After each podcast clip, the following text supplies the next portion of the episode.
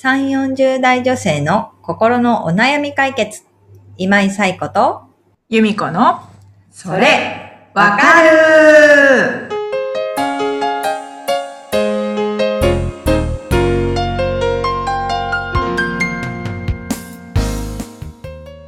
はい。ということで、えー2月第1週のそれわかるが始まりました。皆さん、こんにちは。はい。ということで、今日は2月3日、はい。節分の日でございます。豆まきですね。はい。皆さん、もうやったかな？まだやってないですかね？はい。うちもこれから、これからっていうかね、夜やろうかなってそうですね。思ってます。年々なんか食べる豆の数がね、増えてきて、あ、本当そう。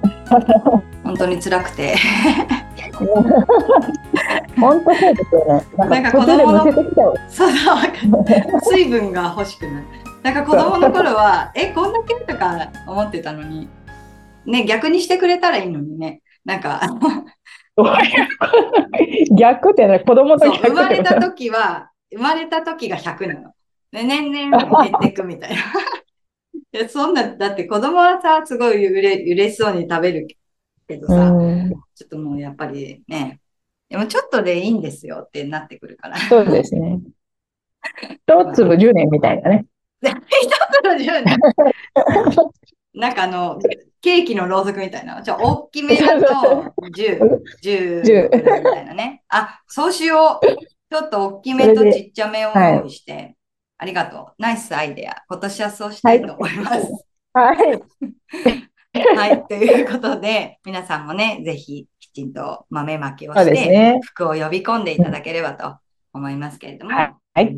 本日も、はい、お悩みを寄せいただきましたので、ゆめこさんご紹介をお願いします。はい。イエティさん34歳の方からです。はい。最近、職場に中途採用の女性が入ってきました。人手不足で妊娠、出産をなかなか考えられませんでしたが、これで少しプライベートのことも考えられると思っていたのですが、入社と同時にその方が妊娠していることが分かり、怒りが湧いてきました。おめでたいことだし、その方が私の事情を知っているわけでも、知っているわけではないと分かってはいるものの、もやもやが止まらず仕事への意欲も湧きません。気持ちを切り替えるためにはどうしたらよいでしょうか？というお悩みをお寄せいただきました。あはい。イエティさん、ありがとうございます。りがとうございます。はい。自分が、こうね、ちょっと、こう、仕事とプライベートとバランスを取るべく、えー、妊娠、出産の時期を見てきて、ね、人手不足で人が入るって、やっぱすごい嬉しいことですよね。で、ちょっと余裕ができると思ってたところに、実は余裕ができないみたいなことが分かったんですね。うん。ね、なんかイエティさんもおっしゃってるように、もちろんね、その中途採用の方が、まあ、そのために入ってきたわけじゃないみたいなところあると思うので、まあそういうことも、あっちは分かってるけど、もやもやが止まらないっていうところですよね。で、結果、まあ仕事にもえ影響が出てるとか、い意欲がね、湧かないっていうのはある。なんかもう、あの、ご相談読んだだけで、ああ、はあって感じが、はいなん。かこちらまでするようなね、うん出来事だったのかなっていうのは思いました。それでもね、やっぱり気持ちを切り替えていくっていうのは大事かなって思うんですよね。で、あの仕事とプライベートでバランスをとっていくっていうのはすごく大事なことだし、まあ計画的にね、あのーいろいろ考えられてるっていうところは本当に素晴らしいなっていうふうに思ったんですよね。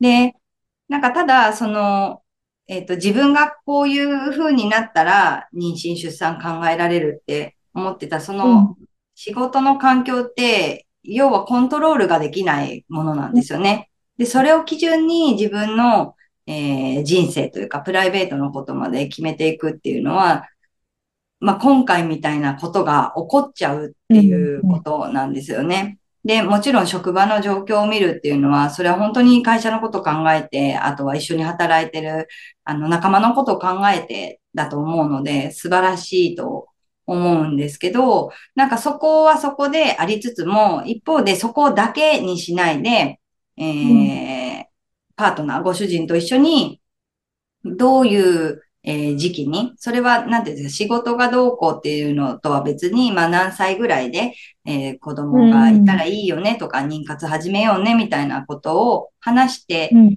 いった中で、その、えー仕事とプライベートの、まあ、すり合わせをしていくっていうのは大事かなって思うんですよね。うんなので仕事のそのコントロールできない環境だけを基準に考えるのではなくて、今一度、あの、夫婦で、えーいつ頃、えー子供を持つのかみたいなことも話ができたらいいのかなっていうのは思いました。で、それも踏まえた中で、えーじゃあいつ頃みたいなのをなんとなく自分の中で決めていった中で、じゃあ、その子供が欲しいって思った時に、えーすぐにできるとは限らないわけだから、えーできるように、なんかこう、今からできることって何かなっていうことは探して実践したりするっていうのは大事だと思います。なんかそこに意識を向けることで気持ちを切り替えていけたらいいのかなっていうのは思いました。例えばまあ、健康なね、体を作っておくとか、えーうんそういう婦人科系の、えー検査あのを受けておくとか、なんかそういうことをね、あの、女性だけじゃなくて男性もね、あの、受けておくっていうこと。自然妊娠するのに、本当に、こう、自然妊娠できるのかっていうね、その体の状態を検査しておくとか、なんかそういうできること、今からできることっていろいろあると思うので、なんかそこに目を向けて、あの、気持ちを切り替えていけたらいいのかなっていうのは思いました。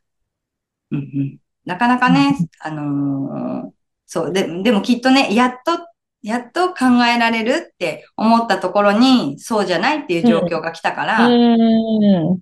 すごくね、あの、ショックだったと思そううんですよですよねね。うんうんうんうん。だからなんか、あのーその愚痴というか、そこは、あの、吐き出していっていいと思います。うん例えばね、うんあのーパートナー、ご主人だったり、まあ、近しい方には、あの、こうやって考えてたのにって思って吐き出していくっていうのはすごく大事。うんでも、うんうん。まあ、吐き出し、切ったら少しスッキリするけど、やっぱりそれだけだとまた同じことが起きちゃう可能性はあるので、そうじゃない、あの、地区を作りながら、基準にできるものを、え夫婦で作りながら、あの、子供のことも考えていくっていうふうにうん。言ったらいいのかなっていうのは思いまうんしたね。うんうんね、なんか、それってコントロールできる、自分でね、コントロールできるのかな、できないのかなっていう視点は、特にライフイベントの時には考えていく必要があるのかなっていうのは思います。で、いざ、じゃあ、本当に妊娠しようと思った時になかなか妊娠できないっていうこともあるかもしれない。そこってまたコントロールできないことなんですよね。だからなんか、コントロールできないことが結構あるとは思うけれども、コントロールできることに目を向けていってうん、そこをコントロールしていくっていうことで気持ちを切り替えていけたらいいと思いますね。うんうんうんうん。でも、ショックですよね、みこさんね。あ、やっと入ってきたって いう人が。それは、そうう。ん、えー、本当。イエティさんの、なんていうんですか、イエティさんの、そうそうそう、うん。イエティさんの、その、プライベート考えられるっていうこととは別に、そもそも人手不足で、やっと救世主が来たみたいな感じだけれども、あ、でも数ヶ月後には、あの、産休に入っちゃうんだ、みたいなのは、イエティさんだけじゃなくて他の方もショックだったんじゃないかなとは思うんですよね。でも、ね、書いてる通りおめでたいことだし、まあそれこそ妊娠するかしないかさっきも言ったけど、まあコントロールできないことではあるんですね。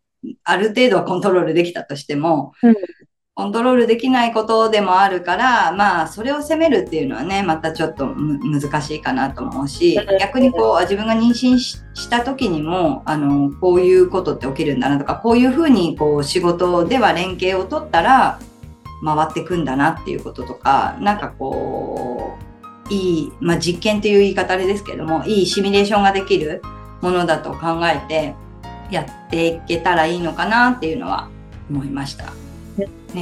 確かに。ね。というところでちょっとあの気持ちを切り替えるためにコントロールできることに目を向けていただけれそばと思います。ということで、えーこのポッドキャストでは皆様からのお悩みをお寄せいただいております。みこさんご紹介をお願いいたします。はい。番組では皆さんからのお悩みをお待ちしております。番組ポッドキャストの各エピソードページにリブラボラトリー公式 LINE の URL を載せています。公式 LINE を登録後、メニュー画面よりお悩みを投稿してください。皆様からのお悩みお待ちしております。お待ちしておりはい。ということでね、えー今日しっかり、えー豆まきをして福を呼び込んで、はいまた来週お会いしましょう。いということで、皆さん今日もありがとうございました。ありがとうございました。さようなら。また来週。さようなら。